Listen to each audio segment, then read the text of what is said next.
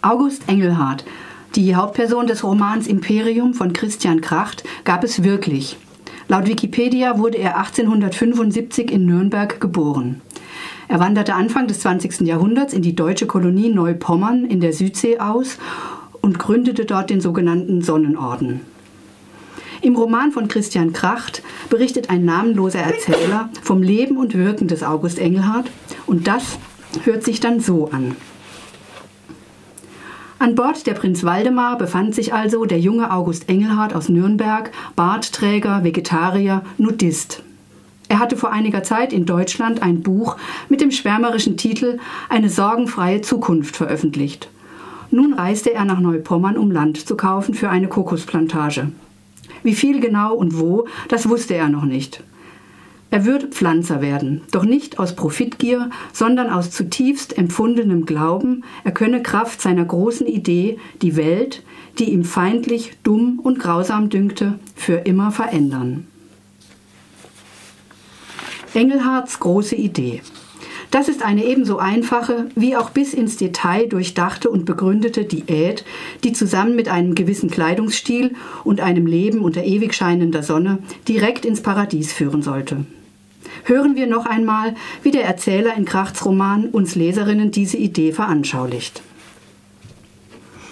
Engelhardt war, nachdem er durch einen Eliminierungsprozess alle anderen Nahrungsmittel für unrein befunden hatte, unvermittelt auf die Frucht der Kokospalme gestoßen.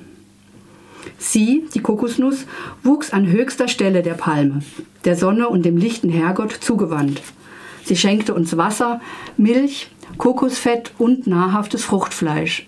Sie lieferte, einzigartig in der Natur, dem Menschen das Element Selen, aus ihren Fasern wob man Matten, Dächer und Seile, aus ihrem Stamm baute man Möbel und ganze Häuser. Aus ihrem Kern produzierte man Öl, um die Dunkelheit zu vertreiben und die Haut zu salben. Selbst die ausgehöhlte leere Nussschale lieferte noch ein ausgezeichnetes Gefäß, aus dem man Schalen, Löffel, Krüge, ja sogar Knöpfe herstellen konnte. Die Verbrennung der leeren Schale schließlich war nicht nur jener herkömmlichen Brennholzes bei weitem überlegen, sondern auch ein ausgezeichnetes Mittel, um Kraft ihres Rauches Mücken und Fliegen fernzuhalten. Kurz, die Kokosnuss war vollkommen. Wer sich ausschließlich von ihr ernährte, würde gottgleich, würde unsterblich werden. Unter anderem auf dem schon erwähnten Schiff Prinz Waldemar reist August Engelhardt über Ägypten und Ceylon ins seit 1899 kaiserlich verwaltete Schutzgebiet Deutsch-Neuguinea, genauer gesagt nach Herbertshöhe, der Hauptstadt von Neupommern. Schon auf der Fahrt erlebt er allerlei Abenteuer und Missgeschicke, trifft auf Betrüger und Nervensägen, sodass ihn bei der Ankunft schon fast der Mut verlassen hat. Dennoch verliert er keine Zeit und lässt sich von der eindrucksvollen Geschäftsfrau Emma Forsyth für 40.000 Mark eine Insel mit einer 75 Hektar großen Kokosplantage andrehen. Einen Teil bezahlt er bar, da er geerbt hat, geerbt hat. Für den Rest beleiht er seine zukünftige Kokosölproduktion. Er wird bis ans Ende seines Lebens verschuldet bleiben. Engelhards Ankunft auf seiner Insel Kabakon beschreibt der Erzähler mit einem Satz, bei dem man unwillkürlich an die Mondlandung denken muss.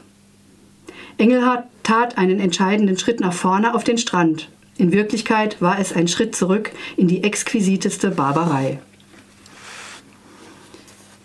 August Engelhardt fühlte sich in Deutschland vor allem der Nudisten- und Vegetarier-Szene zugehörig. Auf einer Reise durch Deutschland, die er vor seinem Aufbruch in die Südsee unternimmt, besucht er bei München ein Bauernehepaar, das seinen Hof, zumindest im Sommer, völlig nackt bewirtschaftet. Engelhards Bedürfnis nach Vereinfachung des Lebens wird an einer Stelle des Romans als Reaktion auf die Splitterung der Realität diagnostiziert. Dort heißt es, die Moderne war nämlich angebrochen. Die Dichter schrieben plötzlich atomisierte Zeilen, grelle, für ungeschulte Ohren, lediglich atonal klingende Musik wurde vor kopfschüttelndem Publikum uraufgeführt, auf Tonträger gepresst und reproduziert. Von der Erfindung des Kinematographen ganz zu schweigen, der unsere Wirklichkeit exakt so dinglich machen konnte, wie sie geschah, zeitlich kongruent, als sei es möglich, ein Stück aus der Gegenwart herauszuschneiden und sie für alle Ewigkeiten als bewegtes Bild zwischen den Perforationen eines Zelluloidstreifens zu konservieren. Und hat er nun sein Paradies gefunden? Zumindest für eine glückliche, kurze glückliche Zeit scheint es so.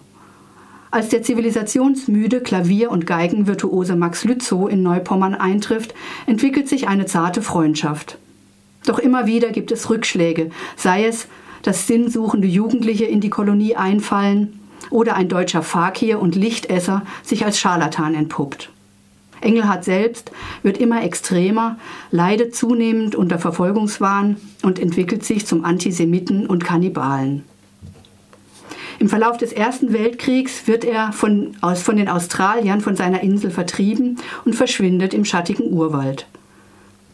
Nach dem Zweiten Weltkrieg findet man ihn, anders als sein reales Vorbild, der 1919 starb, auf den Solomoneninseln in einer Höhle, abgemagert und verwahrlost. Er hat keine Daumen mehr und wundersamerweise eine Lepra-Infektion überlebt. Das war der Roman Imperium von Christian Kracht, lieferbar als Fischer Taschenbuch. Er hat 244 Seiten und kostet 9,99 Euro.